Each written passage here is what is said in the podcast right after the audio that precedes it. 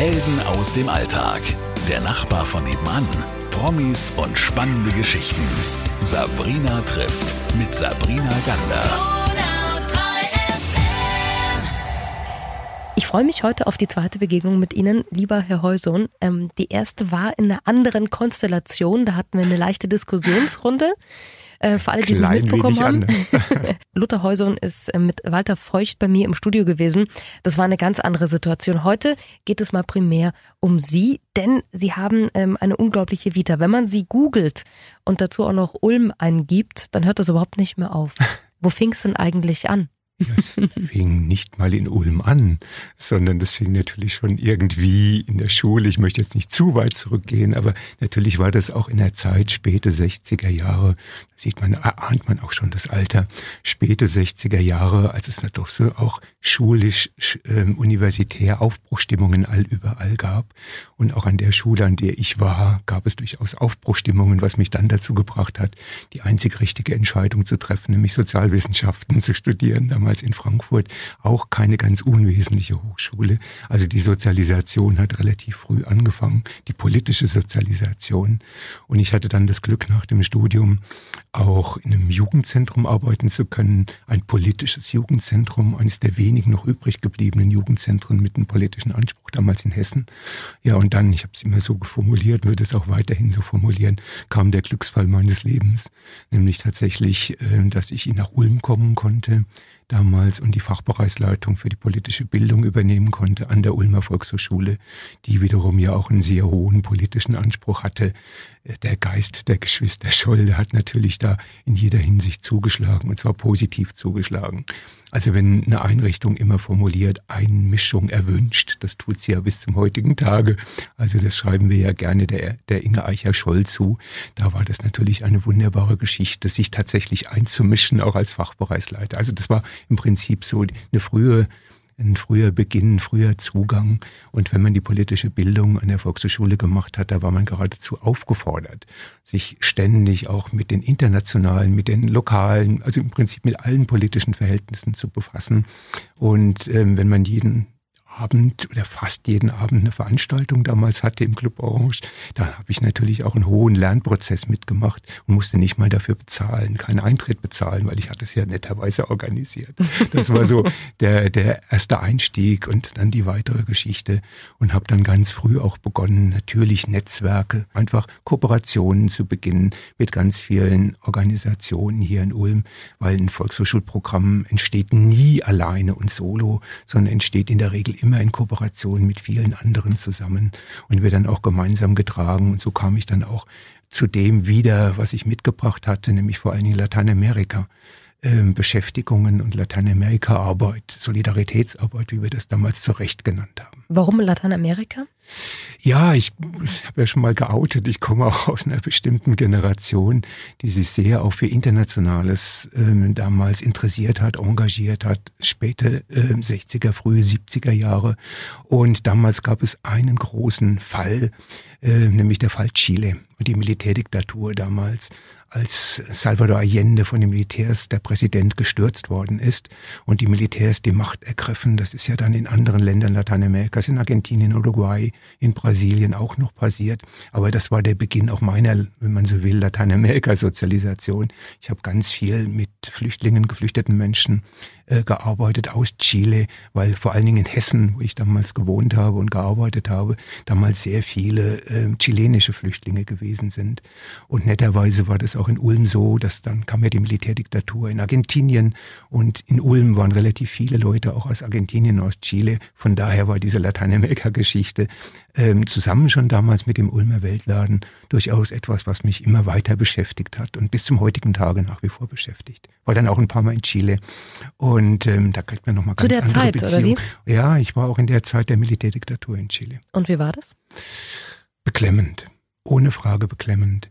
Also ich hatte äh, das Ziel war, wir hatten einen Vertrag, einen ganz offiziellen Partnerschaftsvertrag mit einer Oppositionsgruppe hier in Deutschland, also einer chilenischen Oppositionsgruppe, abgeschlossen, nicht zuletzt aus politischen Gründen, um da so Unterstützung zu geben und zu zeigen, hey, wir schauen da international auch drauf, was sich in Chile abspielt. Und ich hatte eine Einladung zu einer, zu einem Kongress, den die gerne machen wollten, äh, nach Santiago und dachte, ach, wie utopisch ist denn das? Und dann habe ich trotzdem versucht, mal Geld zusammenzukriegen und habe es tatsächlich geschafft, äh, mit viel Kratzen nach Chile fliegen zu können.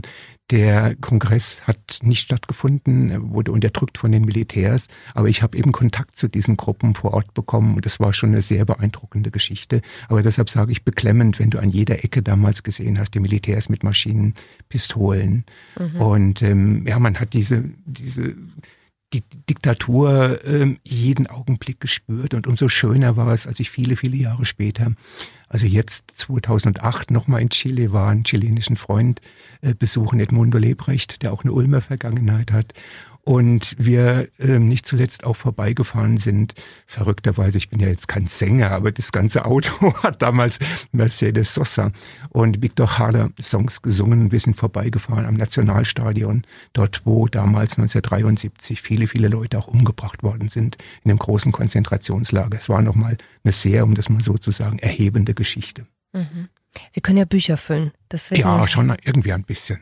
Das ist halt auch, wenn man so viele Jahre jetzt mittlerweile auch gelebt hat und unterwegs ist.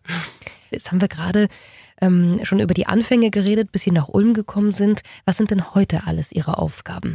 Ja, ich bin ja nun, auch wenn ich das nicht wahrhaben möchte, aber ich habe ja nun das Verrentungsalter erreicht und bin jetzt seit drei Jahren offiziell, wie nennt man das, im Ruhestand. Im Unruhestand ähm, würde ich jetzt ja mal behaupten. natürlich auch ne? immer wieder gerne dann kokettieren der Unruhestand ähm, genannt wird. Und ich habe natürlich versucht, den Übergang etwas weich äh, zu machen und nicht quasi auf Null zu fallen. Und bin dann äh, jetzt auch im Vorstand, also wirklich aktiv geworden in der ganzen Reihe von Organisationen, das kann ich schon so sagen, einer ganzen Reihe von Organisationen, mit denen ich früher auch zusammengearbeitet habe. Also um mal zu nennen, das Behandlungszentrum für Folteropfer. Das liegt, wie gesagt, so in der Logik der Angelegenheit. Ich bin der Vorsitzende des Fördervereins für das BFU hier in Ulm.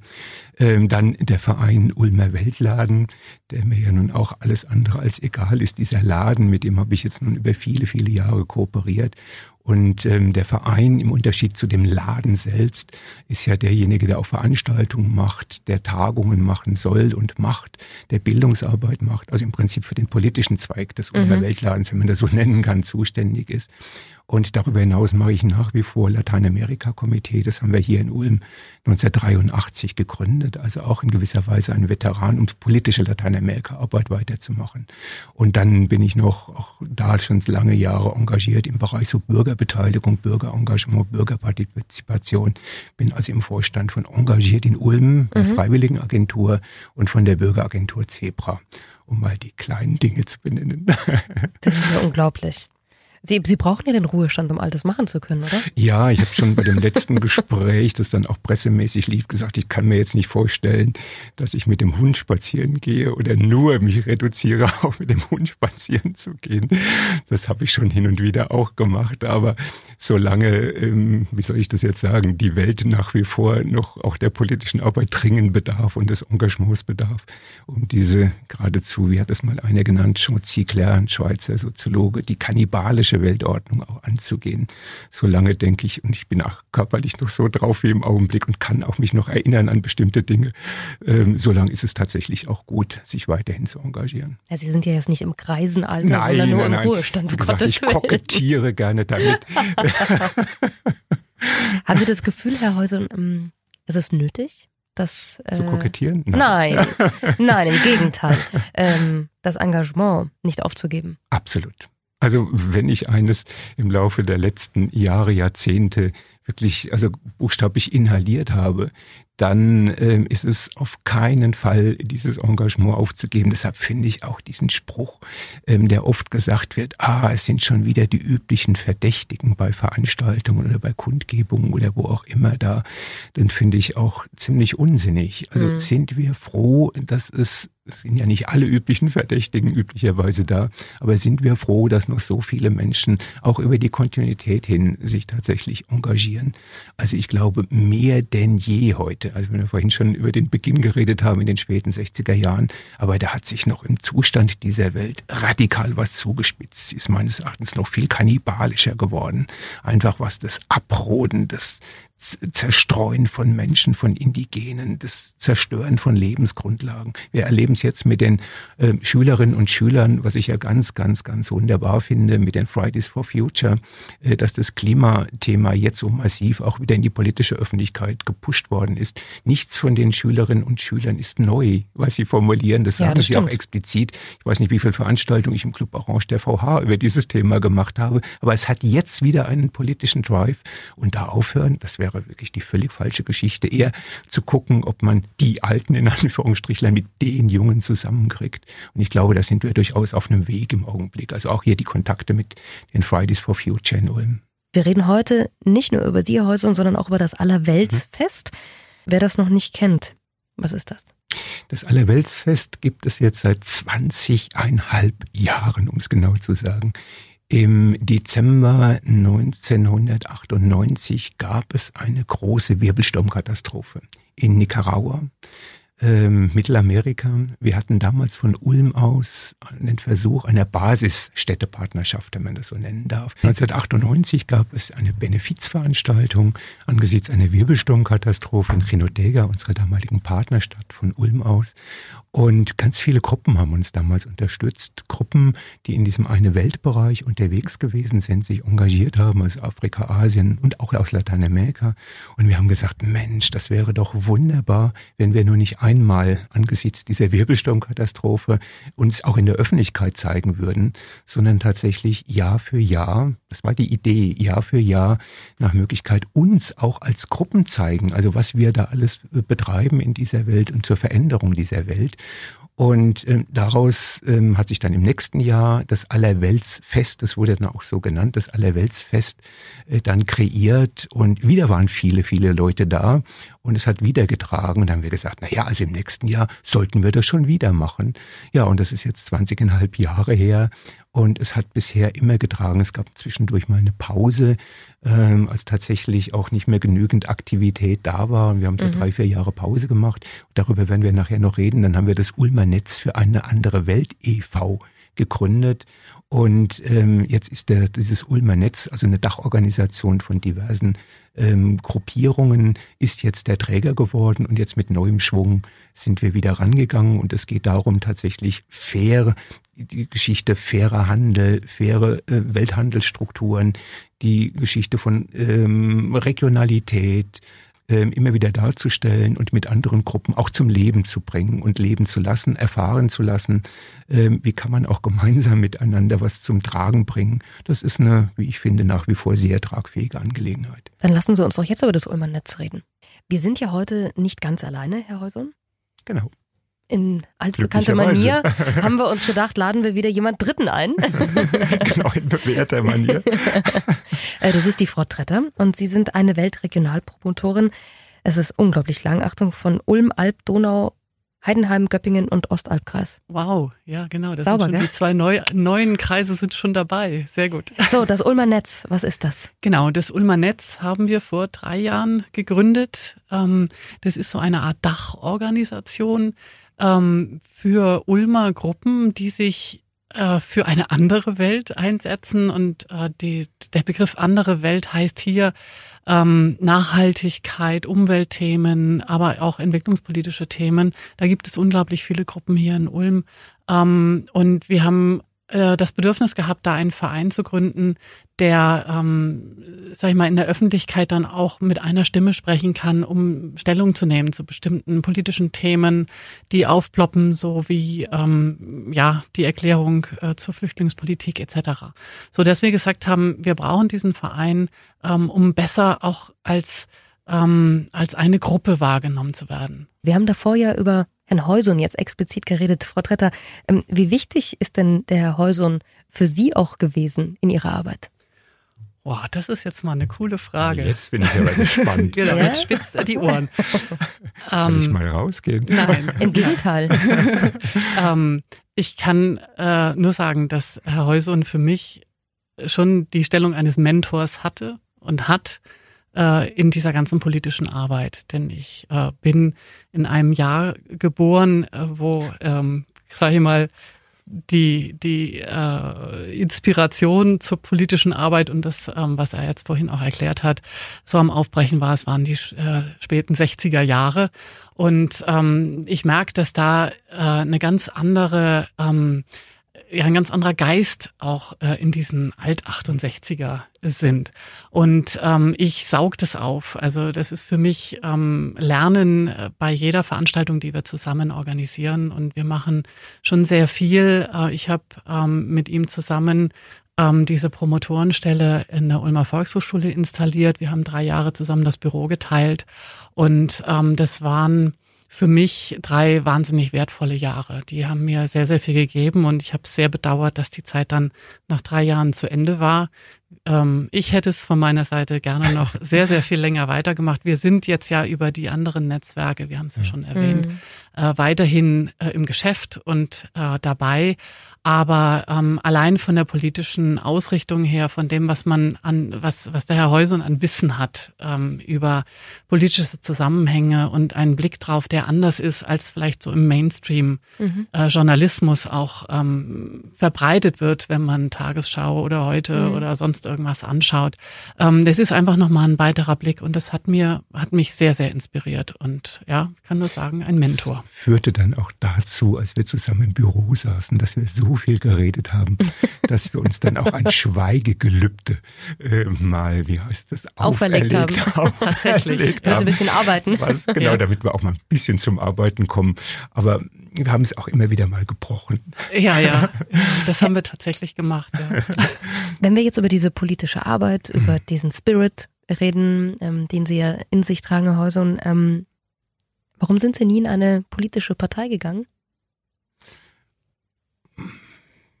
Das ist keine leichte Frage, weil ich kann ich so sagen, nie eine gefunden habe, mhm. ähm, mit denen ich mich dann tatsächlich identifizieren konnte und zu sagen, das mhm. ist es. Ich komme nun auch aus einer Zeit, ist schon mehrfach gesagt worden, da war eher außerparlamentarische Arbeit angesagt. Und ich habe das, denke nach wie vor, dass es ganz, ganz wichtig ist, außerparlamentarisch zu arbeiten, auch Druck aus dem, was man Zivilgesellschaft nennt mhm. auf Politik. Ich glaube nach wie vor und mehr denn je, dass Politik eine Gestaltungsaufgabe hat. Also traditionelle Politik, parlamentarische Parteienpolitik. Und man kann sich da nicht verabschieden und rausdrücken und sagen, naja, die Wirtschaft läuft schon von alleine. Nein, aber diese Politik, diese etablierte Politik, die Parteienpolitik, die braucht auch immer wieder den Druck von außen, außerparlamentarisch, zivilgesellschaftlich. Und da habe ich immer meine Aufgabe auch gesehen, äh, weil ich eben der Meinung bin, die wichtigste eine Weltarbeit, das denke ich schon seit vielen Jahren, Jahrzehnten, die wichtigste Arbeit findet nicht in Lateinamerika, nicht in Afrika, nicht in Asien statt, sondern sie findet hier statt. Hier werden die Verhältnisse, die Wirtschaftsverhältnisse, die Weltordnungsverhältnisse tatsächlich ganz entscheidend determiniert. Jede Schraube, jeder Schraubendreh an den Zoll setzen hat grandiose, also grandios im, im negativen Sinne, mhm. hat tiefgreifende Auswirkungen auf die Länder, auf die wir uns dann quasi mit unseren Projekten beziehen. Und hier müssen wir tatsächlich arbeiten, weil hier werden die Verhältnisse determiniert und bestimmt. Und da habe ich meine Aufgabe mehr als in den Parteien gesehen. Ich wollte mich auch nicht anpassen lassen in Parteien. Ist der Wind rauer geworden? Der Wind ist tatsächlich rauer geworden ähm, in einer Hinsicht. Also das, was wir jetzt erleben seit einigen wenigen Jahren, Stichwort Rechtspopulismus. Mhm. Also da könnte man eine eigene Sendung drüber machen, was mhm. das heißt. Aber Rechtspopulismus, das, was sprachlich tatsächlich passiert, was real praktisch passiert, was im Bereich geflüchteter Menschen, eine Geschichte, die mich sehr, sehr umtreibt, was im Bereich geflüchteter Menschen passiert, wie hier Menschenrechte Tag für Tag buchstäblich außer Kraft gesetzt werden. Die EU-Politik, die im Mittelmeer und in den Wüsten Afrikas betrieben wird. Ähm, das ist tatsächlich rauer, rauer, ich würde mal sagen, entmenschlichter geworden. Und ich mhm. hätte ein paar Dinge nicht für möglich gehalten, die mittlerweile in die Mitte der Gesellschaft getrieben worden sind, buchstäblich salonfähig, auch sprachlich salonfähig geworden ist. Und es beginnt in der Regel mit der Entmenschlichung per Sprache. Und ähm, dann werden daraus oft auch praktische Dinge. Also wenn erstmal Menschen nicht mehr als Menschen wahrgenommen werden, sondern als Zahlen, und als irgendwelche Größen, die man hin und her schieben kann per, per, per Höchstzahlen oder per Mindestzahlen, aber entmenschlicht im wahrsten Sinn des Wortes werden. Da ist es tatsächlich rauer geworden. Ansonsten das Tätscheln ähm, gut gemacht, macht schön weiter eure Projekte, das ist nicht rauer geworden. Das hat eher noch zugenommen, ähm, weil ist ja wunderbar. Also wenn wir Projekte machen, versuchten die größten Notstände vor Ort irgendwie auch anzugehen, dann braucht sich Politik diesbezüglich diesbezüglich auch schon nicht mehr strukturverändernd einzuschalten. Und das ist, glaube ich, die Krux an der Angelegenheit. Also mhm. Also je mehr Lorbeergrenze auf den Kopf gedrückt werden und je mehr Orden angehängt werden und je mehr getätschelt wird, desto vorsichtiger bin ich in der Regel. Wer hat denn da welche Interessen am Tätscheln und am Lorbeerkranz verteilen? Also, das heißt, Sie werden weiter unruhig sein. Absolut. Zu Recht. Absolut. Zu Recht. Vertreter sowieso. Weil ja, Sie haben ja Ihre Aufgabe. Sowieso. Also so da kommen wir nicht Hat noch um. ein bisschen Zeit bis zur Verrentung. Ja.